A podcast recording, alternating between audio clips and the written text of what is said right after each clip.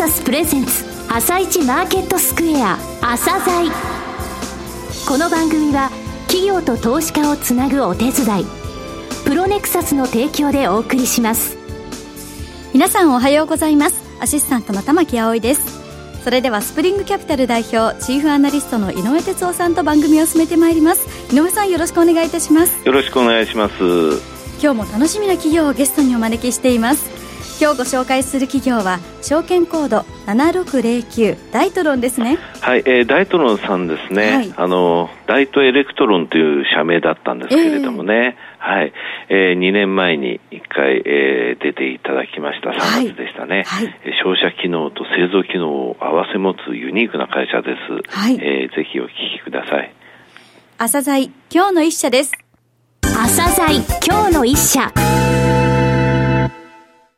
本日は証券コード7609東証一部上場のダイトロンさんにお越しいただきました。お話しいただきますのは代表取締役社長でいらっしゃいます前績行さんです。本日はよろしくお願いします。よろしくお願いします。えー、2年前の3月ですね、あの一度ご出演いただきましたが、その際にはダイトエレクトロンという社名で、えー、昨年1月ですか、えー、商社機能でありますダイトエレクトロン、それから電子機器部品メーカーであるダイト電装、えー、それから製造検査装置メーカーのダイトロンテクノロジー、えー、この3社が合併して、ダイトロン株式会社として新たな一歩を踏み出出されました。えー、まずは簡単にですね、沿革についてお話しいただけますか？はい。えー、ダイトロンはですね、はい、テレビ放送が始まる1年前、はい、1952年、昭和27年なんですが、はい、えー、大阪市で大東商事として創業して、はい、今年で創業66年を迎えます。はい、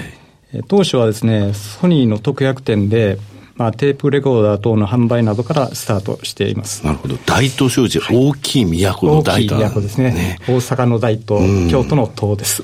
そしてその後の歩みは。はい。えーまあ、商社としてですね、部品であったり、設備、はい、そういったものの商材を拡充して、エレクトロニクスの専門商社として、うん、その日本の電子産業の発展とともに成長してきました。はいまあ、その後はですね、1970年代を中心に、製造部門、まあ、メーカー部門を設立することによって、はい製造から販売までの製販一体の経営っていう形で成長してきています。うん、商社機能が初めで、はい、その後作るところも、はい、これ結構大きな決断でしたね。ねはい、えー、で、あの、ダイトロンっていうブランドもですね、うん、えー、1968年ぐらいにも登録をしておりまして、ねはい、創業者はこのメーカーに非常に憧れてたんではないかなというふうに思います。うん、そね。その頃からカタカナダイトロンの、その、えー、商標っていうのは取ってたってことですね。はい、そうですね。カタカナの商標って珍しかったんですよね。そうですね。そねそうですね。はい。さて、海外戦略の歴史も古いんですね。そうですね。はい。あの、まあ、海外戦略はですね、1986年ですから、もうずいぶん30年ほど前になりますかね。ねうん、あの、米国のオレゴン州、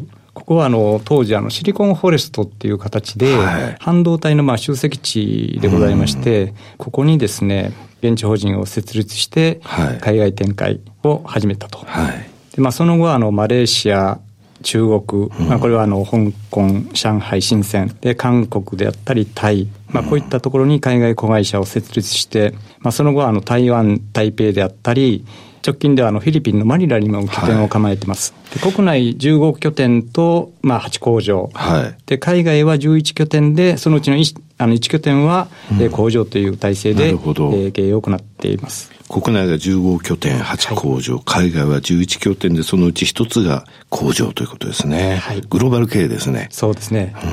で、まあ、昨年1月に、あの、先ほど、あの、ご紹介いただいたように、国内のメーカー子会社2社と経営統合したことによって、はい、えー、製販融合という形でですね、経営を確立して、社名もやっとこれでブランドと同じ社名で、大統領株式会社に変更し、えー、今回でそういう面ではあの3回目の社名変更になりますが、まあ、時代に合わせてその変化し続ける会社になっていきたいなというふうには思ってます。なるほど。さて、御社の強み、今お話にありました製造と販売、まあ、商社部門と製造部門両方持ってるっていうことがまず第一だと思うんですけれども、えー、その他といいますか、はい、社長のお考えになる強みとはどういうことでしょうかね？そうですね。うん、まあ、今言われたように、あの、商社、メーカー両方持ってるっていうのは、まあ、表現を変えればですね、はい、そのダイナミズムとですね、うん、あとはやっぱり可能性、着実性、これ両方持ったユニークな会社であるというのが一番のポイントだと思います。はい。で、まあ、我々のあのビジネスであるその産業エレクトロニクス関係、まあ、こういったところのですね、ビジネスにおいては、やはり情報をもとにですね、うん、お客様の要求、期待、まあ、こういったものに応える体制っていうのが非常に重要になってきます。はい。まあ、そういう面では、あの、我々グローバルなパートナー、あの、仕入れ先様ですけども、はい、そこの製品、プラス、そこにないものはですね、はい、自社で開発をして、ものづくりをして、お客様のその要求であったり期待に応えていくと。これが、まあ、総合力アップにつながるんではないかなというふうには思ってます。また、あの、その仕入れ先のものに自分たちで付加価値をつけて、はい、それでお客様、お客様のその必要とする部分にカスタマイズして製品を出すとか、そういうこともできるということですかそうですね。オリジナル製品もあるということですね。そうですね。これやっぱり高いんじゃないですか、はい、利益率。そうですね。あの、オリジナル製品っていうのは、あの、他のやはり製品、仕入れをして販売するというよりは、はい、やはり付加価値が上がるっていうのはございますけども、はい、一番この商品を持ってるところの強みはですね、はい、これを持ってると、やはりグローバル展開が非常に有利になると。ああの、販売テリトリーに、こだわらずですね、我々の製品を、えー、我々独自のその販売チャンネルを作っていける、はい、まあ代店網を構築していけるというのがありますので、まあオリジナル製品とこのグローバル展開っていうのは非常に両方が重要になってくるという形にはなります。それは面白いですね。仕入れだ、はい、仕入れで消費者部門だけであれば、海外のメーカーから入れるとき、その海外が他のその海外で売ってた時っていうのは手出せないわけですよね。はい、そこにオリジナルな製品とすることによって、海外でも売れると。はい。さて、その、えー、顧客数とお聞きしてよろしいですかね。ねまあ、先ほど、あの、66年の歴史っていうことをお話しさせていただいたんですけども、やはりお客様の数は非常に多くてですね、はい、えー、国内外合わせて約5000社ございます。5000社はい。で、主要なお客様はそのうち600社なんですが、うんまあ、比較的、あの、業種も分散しておりますので、はい、まあ、バランスの安定した経営が可能かなというふうには思っております。なるほど。それと、まあ、あの、パートナー、仕入れ先様ですけども、はい、これも約1800社、はい、主なもので200社あるっていうのも、これもやはり競争力の源泉になっているのかなというふうには思っています。この仕入れ先の確保も結構大変なんですよね。そうですね。はい。ブロックされちゃったりすることもありますしね。はい。うん、あとは、まあ、あの、やはり国内外のその拠点、ネットワークですね、はい、これが充実してるっていうのも大きな財産になっているとは思います。はい、で何よりもですね、私があの強調したいのは、はい、やはり社員の能力の高さがやっぱり最大の強みであると確信してまして、まあ、最近はあの専門性の高い人材の中途採用も積極的に行っておりまして、うん、まあ、今後はあのメーカーおよび商社両方を経験した社員が育ってくるとですね、さらに大きく強くなっていくんではないかなっていうふうには思ってます。はい。さて、具体的な取扱商品なんですけれどもね、多岐にわたってますけれども、これ本当はホームページをね、はい、あの、ご覧いただくと、え、こんなものもっていうふうにお分かりいただけるんですが、簡単にお言葉でご説明いただけますか？はい。まあ、大きくあの電子部品関係と装置っていうのがございます。はい、で、電子部品関係はですね、全体の75%から80%ぐらいの比率でして、うん。はい、まあ、主力商品はあのコネクタって言われるもの、はい、まあ、これのアセンブル製品等でございまして、まあ、珍しいところでは、はい、えー、電車の中の配線関係であったりですね、はいはい、と深海底、あの非常に深い海に潜るような、はい、その深海底がございますが、そういったものの特殊コネクタなどは、まあ、自社開発、生産をしておりますし、はい。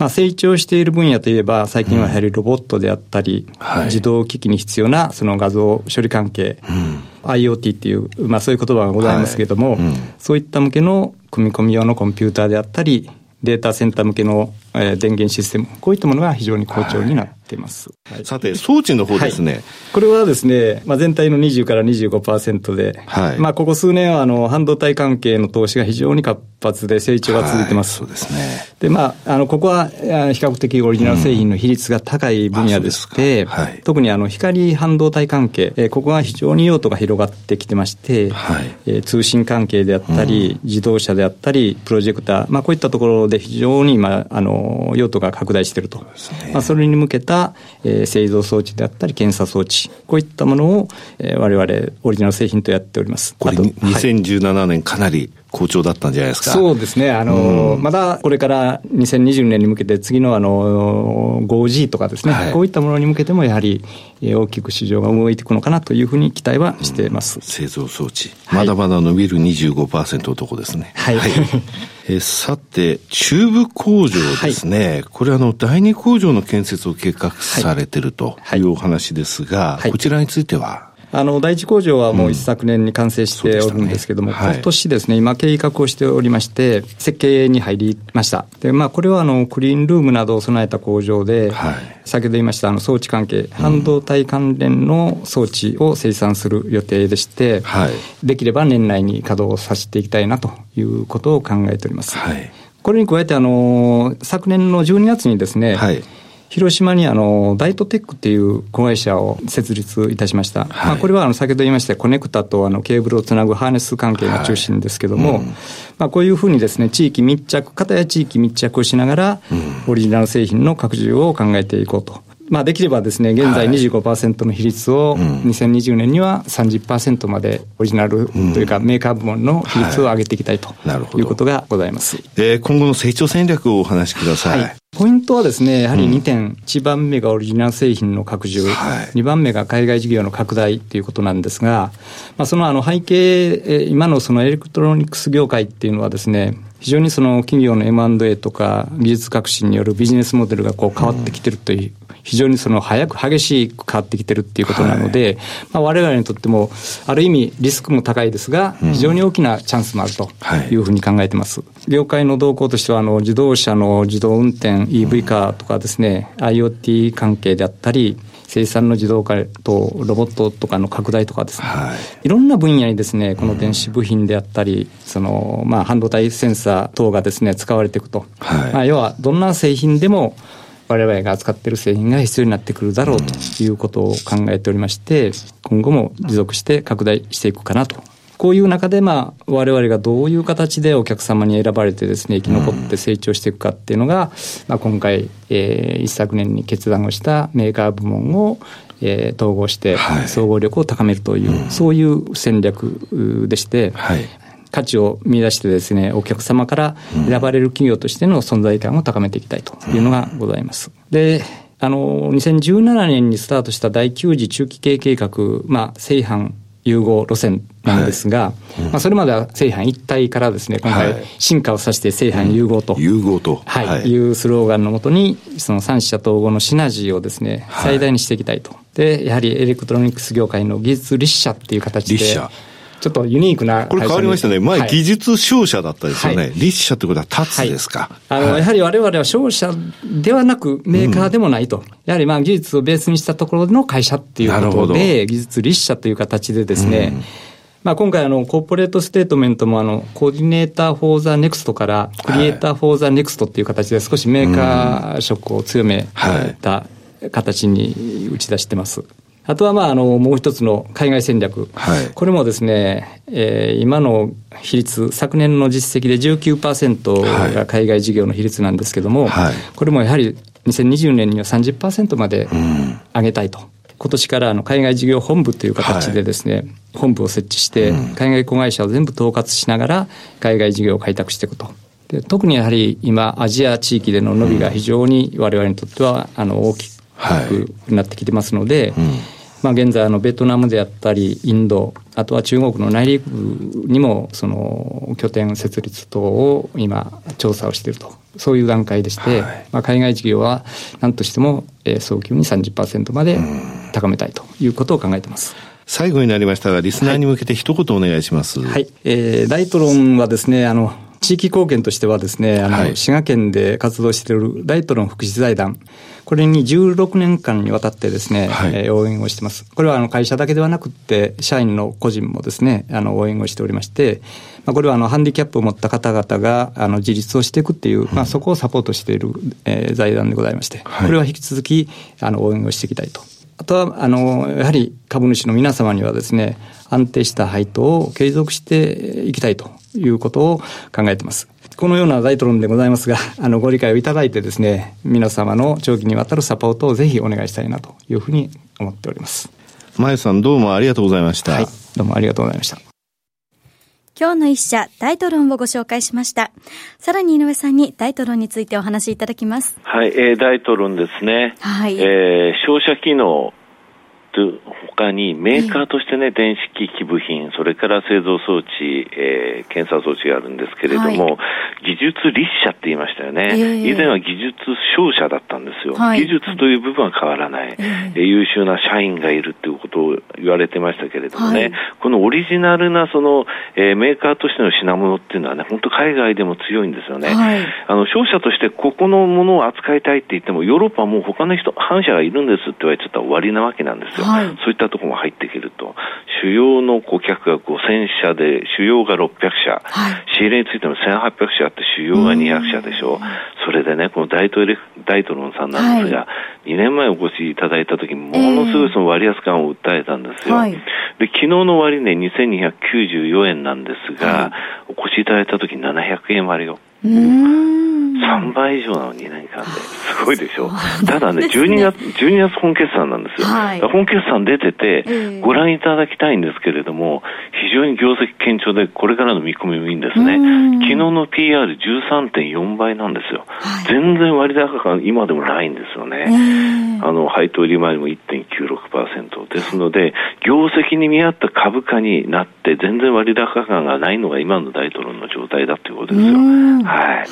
時代に応じて変化し続けたいということですから、そうですね、今後の、ね、変化も楽しみですね、うん、メーカー部門をあの商社が持つって非常にね、決断のいることなんですけども、はい、いい方向に歯車が回ってますね。うん、はいそれでは一旦お知らせです。企業ディスクロージャー IR 実務支援の専門会社プロネクサス。上場企業のおよそ6割2200社をクライアントに持つ。これはアジア証券印刷の時代から信頼と実績を積み重ねてきたからこそ。さらにプロネクサスが目指すのは企業と投資家をつなぎ日本の株式市場を活性化させることです。プロネクサス私たちは個人投資家の皆さんを応援します。井上哲夫。今日のストラテジー